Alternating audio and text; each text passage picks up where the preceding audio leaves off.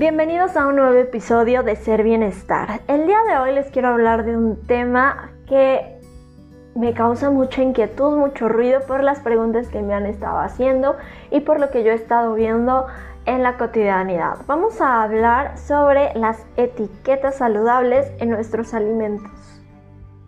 Y empezamos.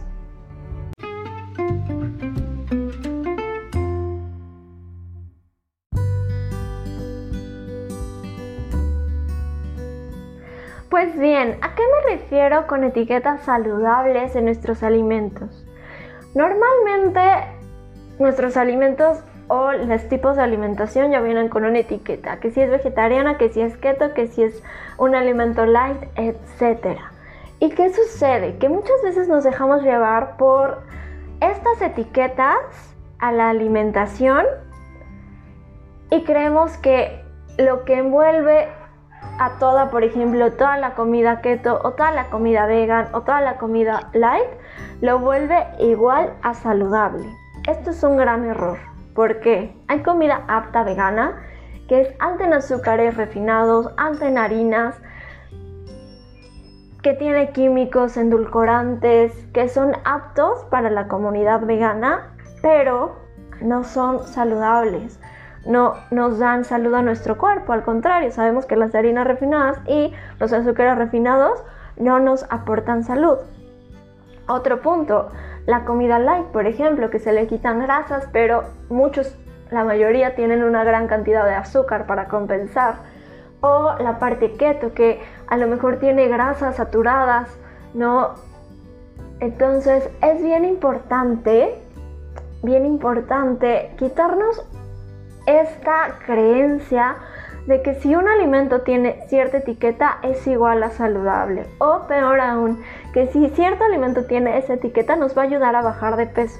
Esto es un gran error porque nuestro organismo funciona conforme a la energía que ingerimos y la energía que consumimos.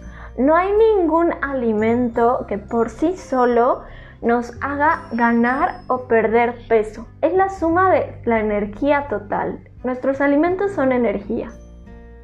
Y esta energía debe ser o proporcional a lo que tu cuerpo consume, es decir, a tus actividades diarias, cuánta energía consumes, si haces ejercicio o no haces ejercicio, cuánta energía ocupa tu cuerpo día con día para poder vivir.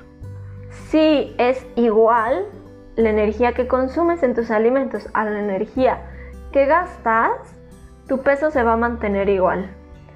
Para perder peso, la energía que consumes debe ser menor a la energía que gastas. Y para ganar peso, nuestra energía consumida en alimentos es mayor a la energía que gastamos en nuestro día a día. Entonces, ningún alimento por sí solo tiene la propiedad de hacernos perder peso o hacernos ganar. Es la suma de un todo, que también tiene que ver con descanso, con la hidratación que tienes. Entonces es la suma de un todo. Quitémonos esta creencia de que porque tiene una etiqueta es igual a saludable o porque tiene una etiqueta es igual a bajar de peso. Esto no es así. ¿Qué sucede qué he visto y por qué decidí hacer este podcast?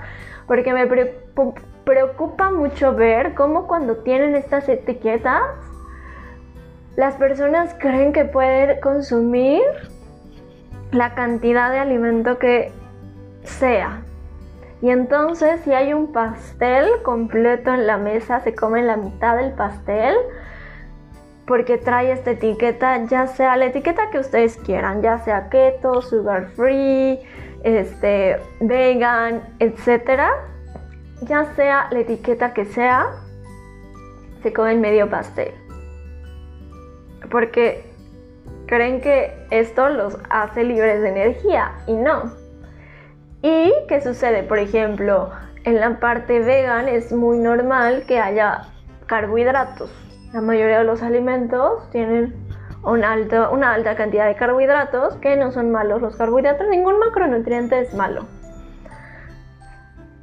ambos tienen como sus macro, o sea, como los carbohidratos recomendados para tu salud o los carbohidratos que probablemente si los consumes de manera cotidiana, te lleven a una enfermedad o las grasas saturadas, poliinsaturadas, etc.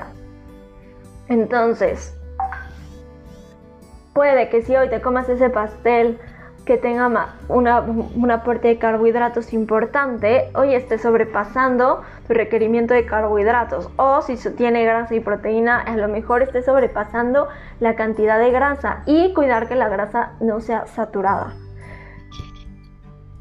Si te comes una rebanadita, está bien, no está mal, es normal. Pero ¿qué pasa y por qué me preocupa este tema? Porque justamente se come el medio pastel, el pastel completo, una cantidad impresionante porque nuestro cerebro o nuestra mente, el marketing que utilizan es como esto es saludable, puedes comer la cantidad que quieras. Y no es así, tenemos que ver nuestros alimentos por cantidad y calidad, ambos, no solo por calidad y entonces sobrepasarnos en calidad y comer muchísimo y entonces viene el famoso, es que yo como muy sano y no sé por qué subí de peso. Claro, porque estás ingiriendo más energía de la que gastas. Entonces, quiero recalcar esto, quería compartir esto porque me preocupa este tema, porque he visto que es algo bien común, porque no somos conscientes de esto, cómo funciona nuestro cuerpo. Y entonces es mucho mejor que te comas la rebanada de pastel normal, una rebanada normal o chiquita de un pastel normal porque crees que te hace daño, a que te comas el pastel completo con esta etiqueta que tu mente cree que o relaciona con lo saludable. Entonces, con esto es un podcast chiquito, pero espero que les deje como mucha conciencia, que si ven estos alimentos, revisen la etiqueta y si no saben cómo leer etiquetas, consulten a su profesional en la salud que más confianza les dé para que pueda orientarlos de manera correcta.